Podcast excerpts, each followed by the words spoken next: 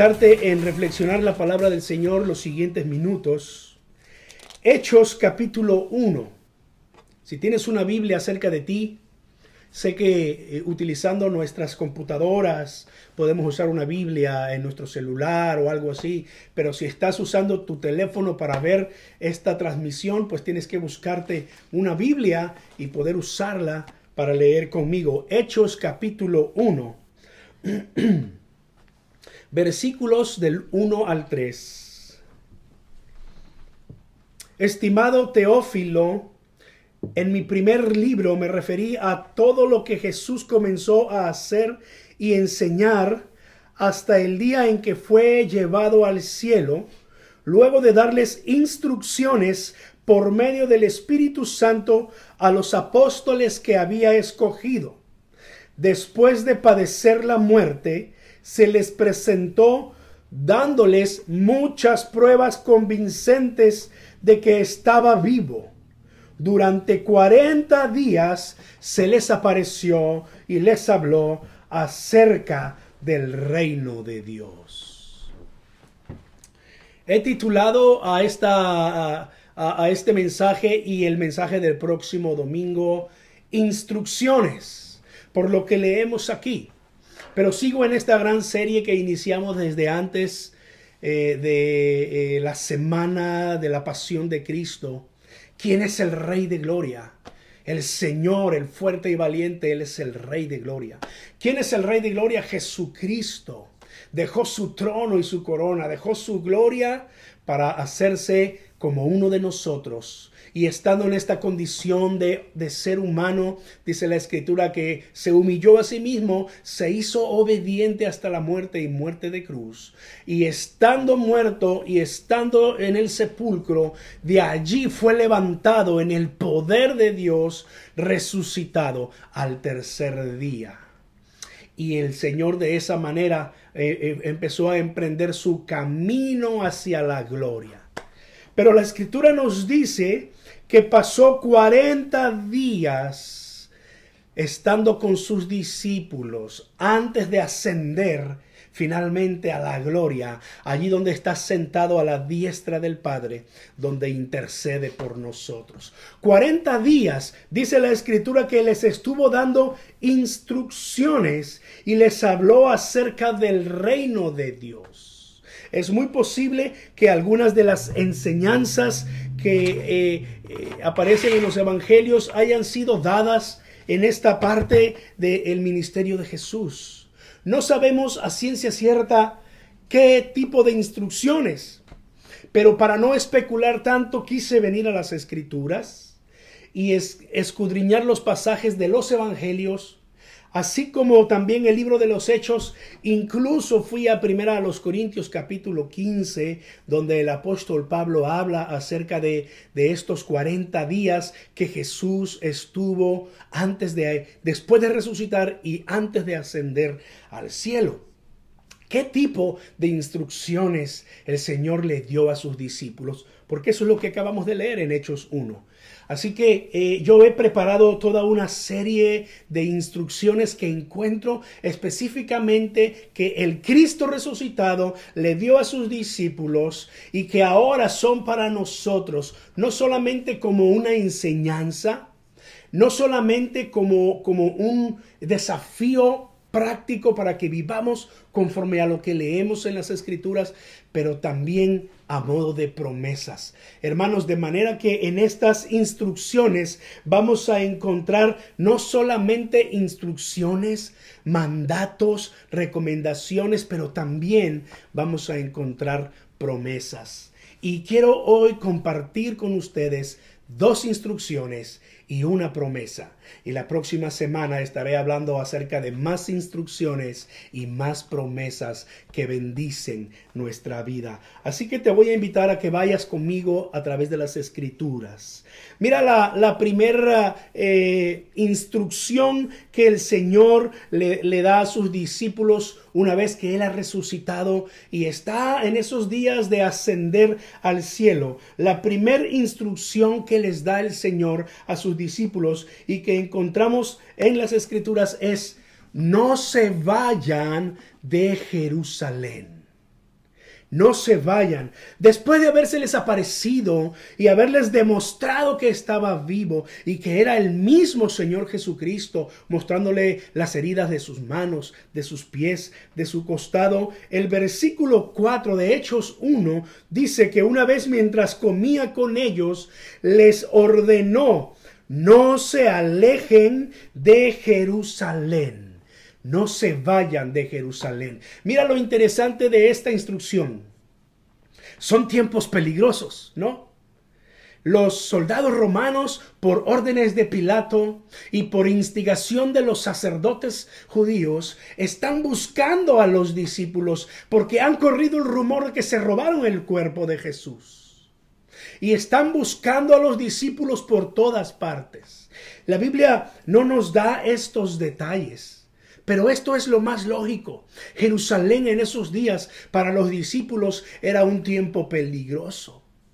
La Biblia sí nos dice que ellos estaban a puerta cerrada, muy posiblemente en el aposento alto, allí donde celebraron la Pascua, donde Jesús eh, eh, les instituyó la cena del Señor, por la cual nosotros la celebramos también en este tiempo. Estaban a puerta cerrada, Jesús se les apareció allí, recuerdan esa porción de las escrituras. Ellos estaban a puerta cerrada por temor a los judíos y a los soldados romanos, que sin duda estarían buscándolos. Tiempos peligrosos, lugar peligroso. Sin embargo, la instrucción de Jesús fue no se vayan de Jerusalén. Y no solamente lo tenemos aquí en Hechos, pero si vamos al Evangelio de Lucas, hacia el final del Evangelio, Jesús allí mismo les dice, no se alejen de Jerusalén, no se vayan de Jerusalén, porque algo especial va a acontecer y quiero que ustedes estén allí. Ahora, los discípulos de Jesús y sus hermanos, y las mujeres que acostumbraban a seguirlo y a servirlo y muchas otras personas más, dice la Biblia, fueron obedientes al Señor. No se vayan de, Jerusalén, no se alejen, fue el mandato y ellos obedecieron al Señor. La escritura nos dice que ellos regresaron a Jerusalén. Incluso dice la escritura que ellos regresaron contentos, alegres, gozosos. Voy a hablar de esto en los siguientes domingos. Cómo era, cómo era aquella primer iglesia cuando el Señor Jesucristo ascendió al cielo y ellos estaban allí obedientes en Jerusalén esperando lo que el Señor les dijo que les enviaría. Pero sí nos, nos muestra la escritura que ellos fueron obedientes. Ahora, cuando yo leo Juan capítulo 14, versículo 15, dice, si ustedes me aman, obedecerán mis mandamientos. Ese es el versículo 15. Luego más adelante, mismo Juan 14, pero versículo 21, Jesús concluye diciendo, ¿quién es el, el que me ama? Es una pregunta. ¿Quién es el que me ama? El que hace suyos mis mandamientos y los obedece. Dios se agrada de nuestra obediencia más que de cualquier otra cosa, hermano. Dios se agrada de nuestra obediencia más que de nuestra alabanza. Dios no se impresiona por nuestra alabanza. Él tiene ángeles, Él tiene serafines y querubines que lo rodean día a día. Sí aprecia la alabanza y la adoración de su iglesia, pero la Biblia nos va a enseñar, la Biblia nos va a mostrar que para el Señor es mucho más valiosa la obediencia y el prestar atención que los sacrificios de alabanza. Ese fue el gran problema del rey Saúl. Nos vamos al Antiguo Testamento, primer libro de Samuel Allí Samuel, dice la escritura, que no obedeció el mandato del Señor. Y él quiso ofrecer al Señor una ofrenda muy extravagante. Cuando el profeta Samuel llegó, lo confrontó y le dijo, ¿qué es lo que has hecho? Y él le dijo, bueno, es que pensé en perdonar lo mejor del ganado de este pueblo que conquistamos porque quería ofrecerle a tu Dios, literalmente hablando, eh, Saúl utilizó esas palabras, a tu Dios una ofrenda. Y entonces las palabras de Dios por medio del profeta Samuel fueron estas. ¿Qué le agrada más al Señor que se le ofrezcan holocaustos y sacrificios o que se ofrezca o que se obedezca, perdón, lo que Él dice? El obedecer vale más que el sacrificio y el prestar atención más que la grosura de los carneros. Eso es lo que dice la palabra del Señor. En el Salmo 51 el salmista David hacia el final del salmo, después de narrar su experiencia con el pecado y cómo el Señor hacía una obra en él y cómo él clamaba por limpieza en su interior, al final el, el, el salmista David declara allí, porque es mejor obedecerte, porque es mejor humillarse delante de ti que ofrecer mil carneros o diez mil vacas en tu honor. Como lo, lo, pudiéramos decir como en nuestros días, es mejor la obediencia al Señor. Él se agrada más de la obediencia y del que nosotros prestemos atención que de nuestras propias alabanzas. Con todo y que el Señor nos anima a alabarlo y a bendecir su nombre, eh, yo quiero decir lo que dice la Escritura, al Señor le agrada más tu obediencia que tu propia alabanza. De manera que tú puedes cantar como los mismísimos ángeles. Pero si tú no obedeces al Señor, entonces tú no estás ofreciendo verdadera alabanza y adoración. Puedes ser el mejor músico, el mejor cantante, pero si tú no obedeces al Señor, según el Evangelio de Juan en el capítulo 14, se puede poner en duda tu amor por el Señor. Repito una vez más las palabras de Jesús en Juan 14. Si me aman, guarden mis mandamientos. No se alejen, dijo el Señor, no se vayan de Jerusalén.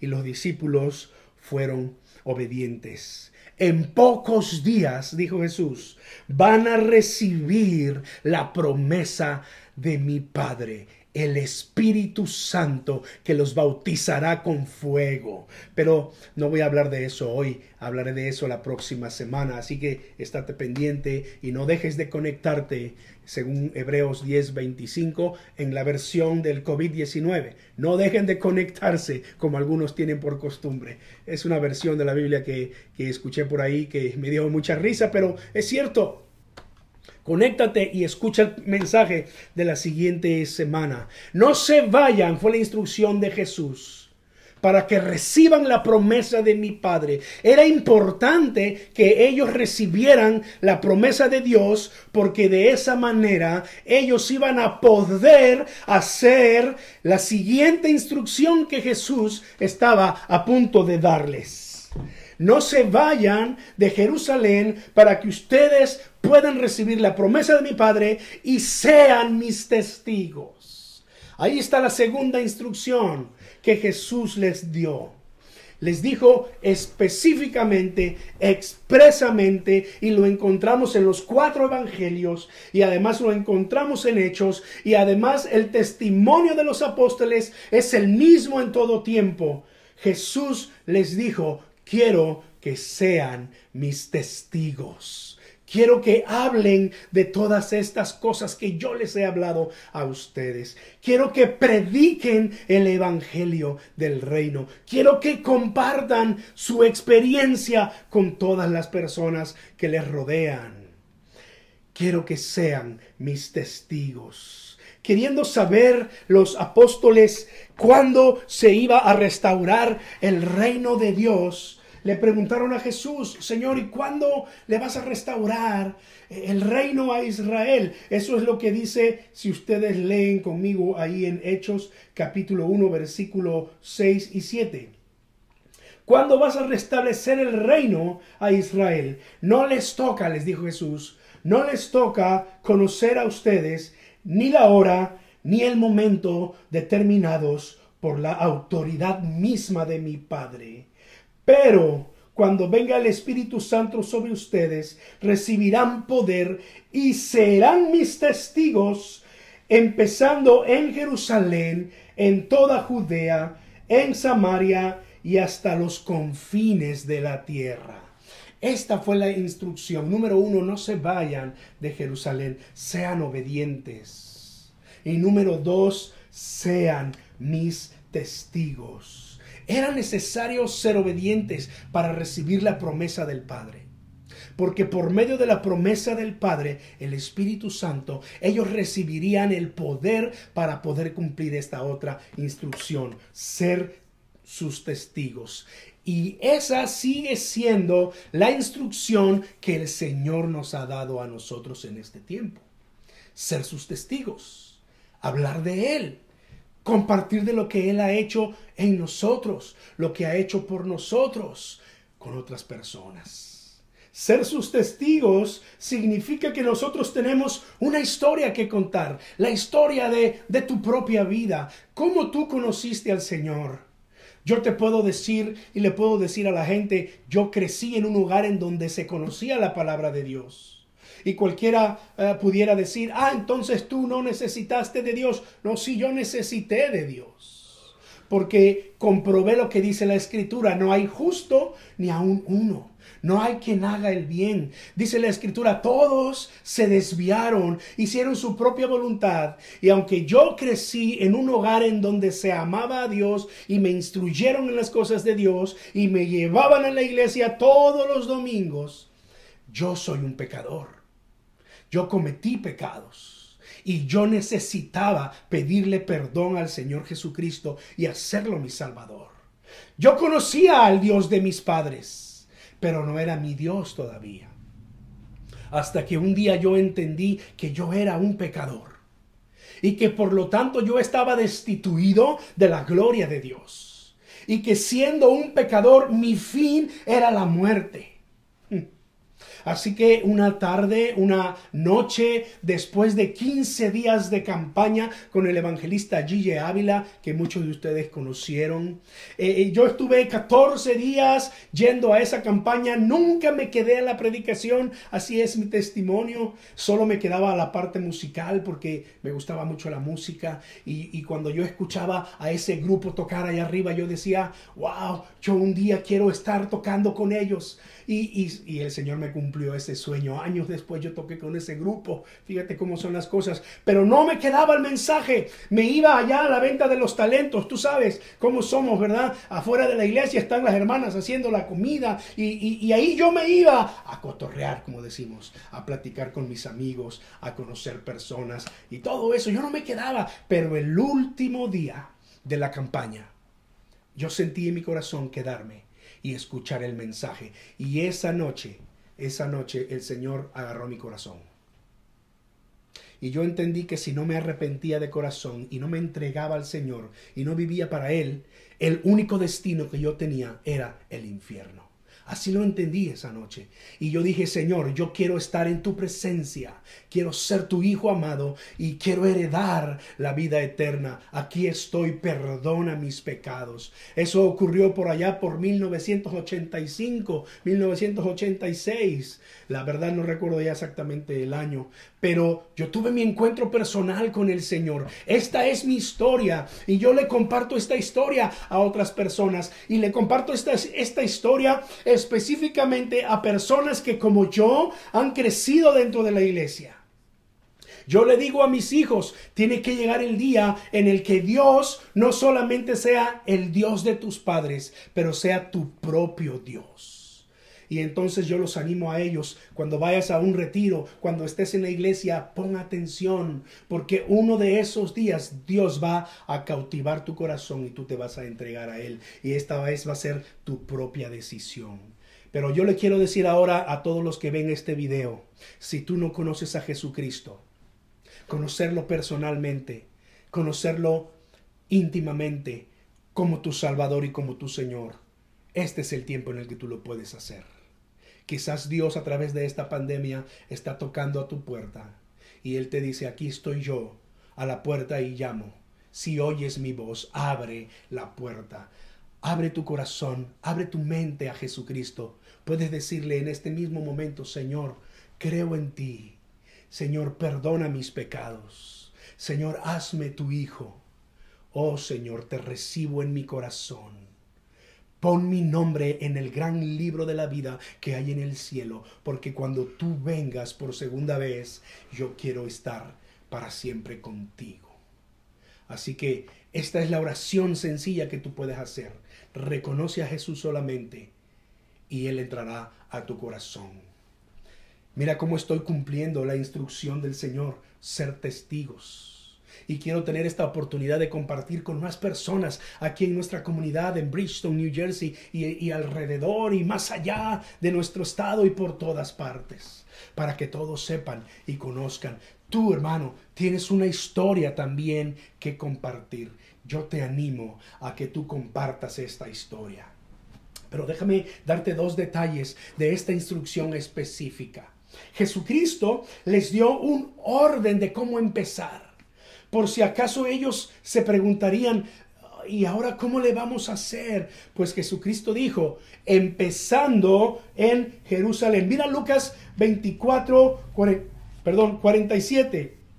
Lucas 24, 47, esa última parte del de, capítulo 24 en Lucas. Dice, y en su nombre se predicarán el arrepentimiento y el perdón de pecados a todas las naciones, comenzando por Jerusalén. Ustedes son testigos de estas cosas. Se predicará en su nombre el Evangelio del Reino, comenzando desde Jerusalén. Y Hechos 1.8 después se lo confirmaría a los discípulos. Dice allí, y me seréis testigos me serán testigos en Jerusalén, en toda Judea, en Samaria y hasta lo último de la tierra. Mira cómo, cómo esto vendría siendo algo como esto. Jerusalén era una ciudad, la ciudad donde Jesús les dijo, no se vayan de Jerusalén, quédense en Jerusalén. Obedientes ellos se quedaron, recibieron la promesa del Padre y empezaron a testificar del Señor Jesús allí en Jerusalén, de manera que en una tarde se convirtieron tres mil personas y en otra ocasión, por la predicación, el testimonio de Pedro, se convirtieron cinco mil personas más. Wow, eso fue una explosión de conversiones y de discípulos. Pero ellos fueron obedientes a esta otra instrucción. Empiecen en Jerusalén. Jerusalén, la ciudad. Luego extiéndanse a Judea. Judea era la provincia donde Jerusalén estaba. Judea era como el estado, digámoslo así.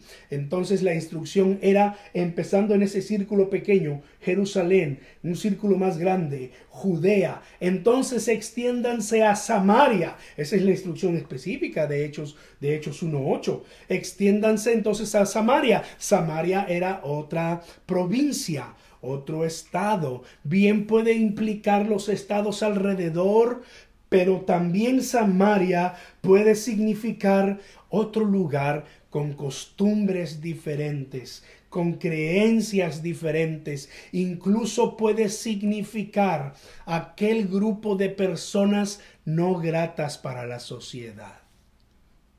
¿Sabes que hay una comunidad que no es muy grata para muchos en este tiempo? Y Samaria representa este grupo de personas que aún el Señor pensó en alcanzar. Quiero decirte rápidamente, judíos y samaritanos no se llevaban entre sí.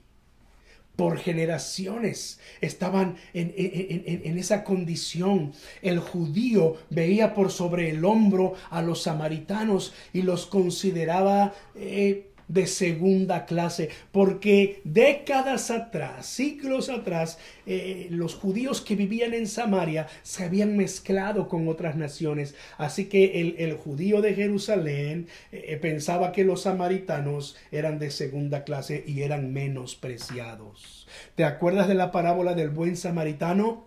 Ajá. El buen samaritano fue el único que se detuvo a ayudar a aquel hombre golpeado en el camino. Bien Samaria puede representar a aquellas personas que no son bien vistas en la sociedad. Quizás podemos hablar de eh, los que están en situación de, de adicciones, Bien podemos hablar quizás las personas que ofrecen sus servicios y sus cuerpos eh, eh, a otras personas para sobrevivir. Bien podríamos hablar de, de la comunidad LGBT y todas esas letras que ya no me sé ahora por tantas añadiduras, este, pero la iglesia somos llamados a extendernos a Samaria y a estas personas sin llegar con el juicio, sin llegar con el dedo acusador, sin llegar con considerándolos más bajos que nosotros, sino llegando como, como, como que son hermanos nuestros, considerándolos en amor para compartirles lo que nosotros sabemos y tenemos. No somos nosotros mejores que ellos. No porque no pecamos a la forma de ellos, nosotros no somos pecadores. Todos somos pecadores, pero la diferencia es que tú y yo somos pecadores arrepentidos. Somos pecadores transformados por la gracia de Dios. Y eso es lo que deseamos ver en todas las personas. Empieza por Jerusalén, empieza por tu casa, empieza con los tuyos, háblale a los tuyos. Sé como Noé. Si no vas a salvar a nadie más a través de la predicación y de, tu, testimonio, por lo menos que sea salva tu familia. Eso es lo que yo pienso, ¿verdad? Y por eso a mis hijos siempre les estoy insistiendo, esto es lo que creemos. Vive por ello y tú vas a ser bendecido. Dios te va a honrar en todas las cosas. Empieza en tu casa, extiéndete más allá, ve a tu ciudad, ve la manera de cómo tu testimonio puede alcanzar a más personas. Extiéndete a toda Judea, ve por Samaria. Recuerda, Dios ama a todas las personas. Y luego termina la instrucción diciendo, pues, hasta lo último de la tierra. Y entonces la Biblia nos da testimonio de cómo el mismo Pedro, Juan, fueron a otras provincias, incluso fuera de lo que era Israel. Cómo Dios levantó a Pablo como ese pequeño apóstol, como se consideraba él, eh, y fue enviado a los gentiles. Y no solamente Pablo, pero sus colaboradores, y según la tradición cristiana en los libros de historia, Tomás, el, apóstol Tomás, eh, se extendió hasta el, país de, eh, de, India, lo que actualmente es la India, y él fue y, predicó y dio testimonio por allá. Y los otros apóstoles no se mencionan en el libro de los Hechos, pero eh, ellos se extendieron a todas las naciones porque fueron obedientes a esta otra instrucción. Pero mira lo que estoy eh, pensando ahora. Dice la escritura, empieza por Jerusalén, empieza con los tuyos, empieza eh, con tu propia familia, en tu propia ciudad. Pero ¿no fue Jesús el que dijo que no hay profeta con honra en su propia tierra? ¿No hay profeta con honra en su propia tierra? Pues bueno, el Señor Jesús ahora dice, eh, no importa, tú empieza en Jerusalén empieza en tu casa y ve extendiéndote hacia los demás. Mi, mi mayor temor es que en el futuro, el día que mi esposa y yo no estemos, no, no, vaya a ser que yo, habiendo sido un testimonio para otras personas y, y, otras personas en todas partes del mundo se hayan convertido a Jesucristo a través de nosotros, mis hijos estén lejos de Dios. Imagínate qué, qué paradoja tan más eh, terrible, qué noticia tan más terrible. Pero mi oración y mi deseo es que mis hijos sean alcanzados por Dios. Y yo veo que ellos aman a Dios por, por sobre todas las cosas. Así que sigo orando por ellos junto con mi esposa, seguimos hablándole de las cosas de Dios, seguimos insistiéndoles y ustedes quizás no lo van a creer, pero todos los domingos que estoy predicando aquí por las líneas, por las redes sociales, este, los tengo aquí conmigo. Los tengo que despertar porque Por esta cuarentena los horarios están volteados, pero aquí están ellos, escuchando. Y algún día ellos van a atesorar todo lo que escuchan de, de su viejo padre, ¿verdad? Eh, déjame hablarte de esta otra cosa que encuentro en esta instrucción. Lo voy a mencionar brevemente porque no me quiero extender, extender ya demasiado. Dice Marcos capítulo 16, versículo 15, y me voy a mover para allá. Marcos 16, 15, nuevamente tiene la misma instrucción que Jesús le dio a sus discípulos. Prediquen el Evangelio del Reino. Sean mis testigos. Y dice allí, vayan por todo el mundo y anuncien las buenas nuevas a toda criatura. El que crea y sea bautizado será salvo, pero el que no crea será condenado. Básicamente lo que encontramos en la escritura a través del Evangelio de Marcos es que nosotros somos llamados a ser testigos del Señor. No somos llamados, escúchame bien, a convertir a la gente. No es nuestro trabajo forzar a que la gente crea. Si los tienes que obligar a que crean, entonces ya no estamos predicando el Evangelio del Reino. Porque no está existiendo una conversión verdadera no habrá una transformación de adentro hacia afuera. Nuestro llamado es a compartir las buenas nuevas y el trabajo de Dios es mover el corazón de las personas para que ellos crean. Siempre le digo a mis hijos, ustedes respeten la forma de pensar de los demás, pero hablen de lo que ustedes creen.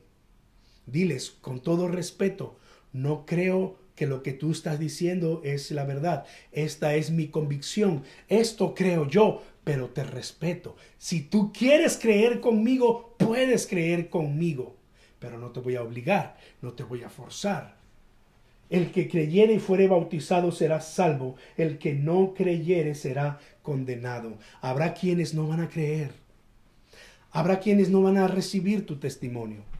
No te preocupes por eso. No es tu trabajo convencerlos. Tú haz tu parte. Tú sé testigo del Señor y deja que el Señor haga su obra.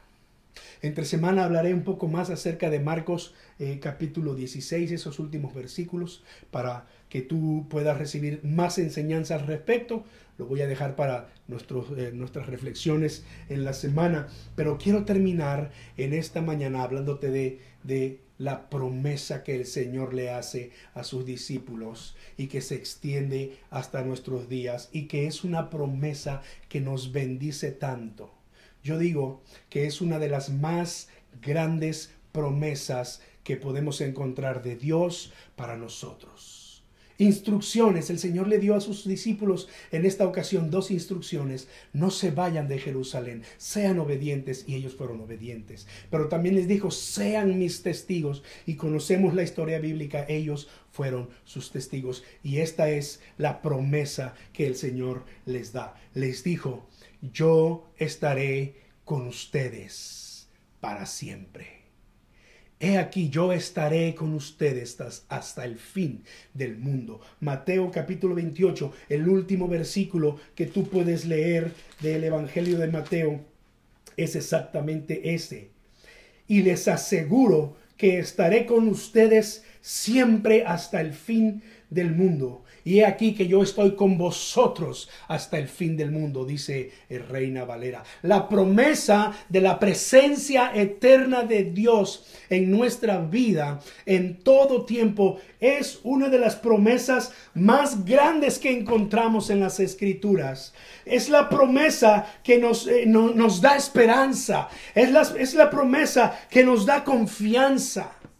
Es la promesa que nos asegura victoria. Es la promesa que nos da consuelo y nos asegura que Él nos guía en todas las cosas. Esta promesa nos asegura éxito en la misión que Él nos ha encomendado de ser sus testigos. Por esta promesa podemos caminar sin temor. Por esta promesa sabemos que aún en medio de las dificultades, hay alguien que siempre está con nosotros. Aún si físicamente tú estás solo en este momento, el Señor está a tu lado, porque Él ha prometido, he aquí, yo estoy con ustedes hasta el final. Y esta es la verdad, el Señor no nos ha abandonado.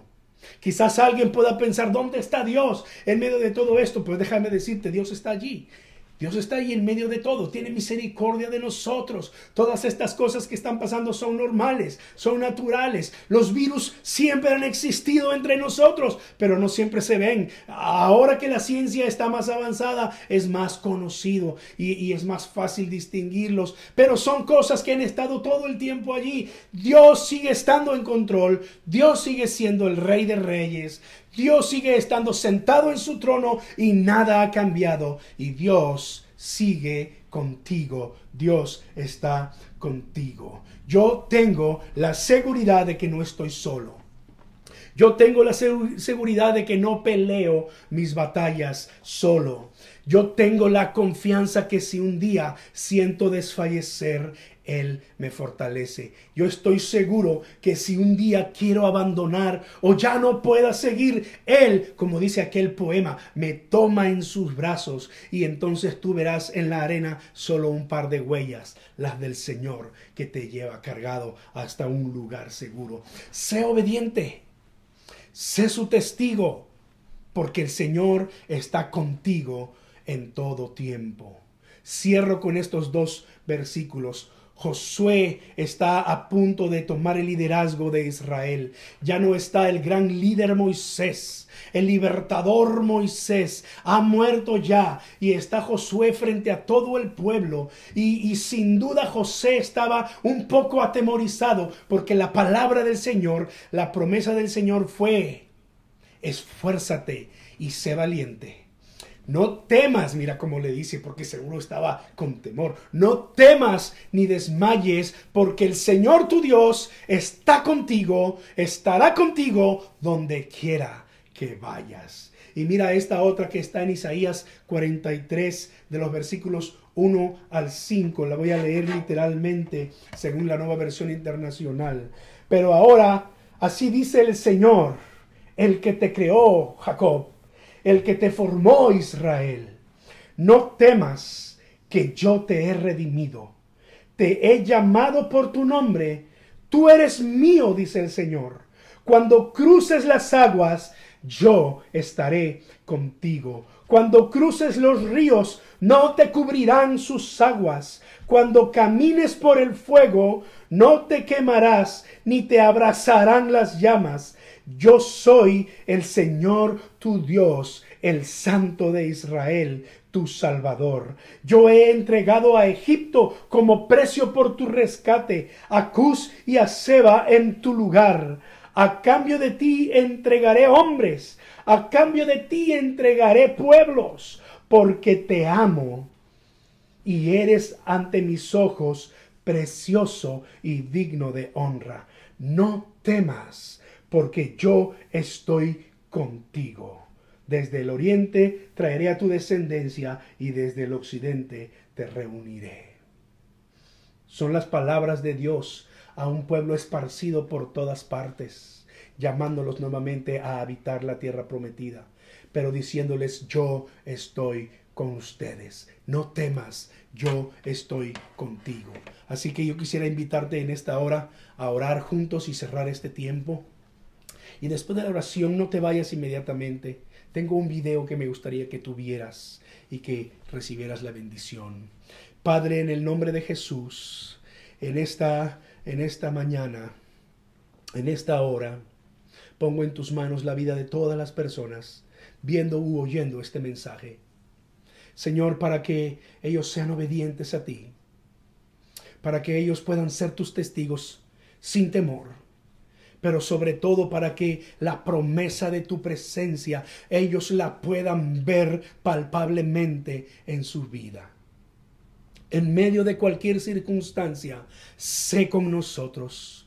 Señor, que tu presencia nos acompañe. En medio de cualquier circunstancia, siempre recuérdanos, no temas, porque yo estoy contigo. Oh Señor, mi oración es que tu presencia pueda ser palpable en los momentos de dificultad, pero también en los momentos de alegría y de gozo, porque tú lo prometes y yo lo creo. Sí, Señor, en el nombre de Jesús. Que Dios los bendiga, que Dios los guarde. Nos estaremos conectando nuevamente el miércoles a las 7 de la noche para un tiempo de oración y reflexión bíblica. Mira este video y recibe la bendición. Hasta pronto.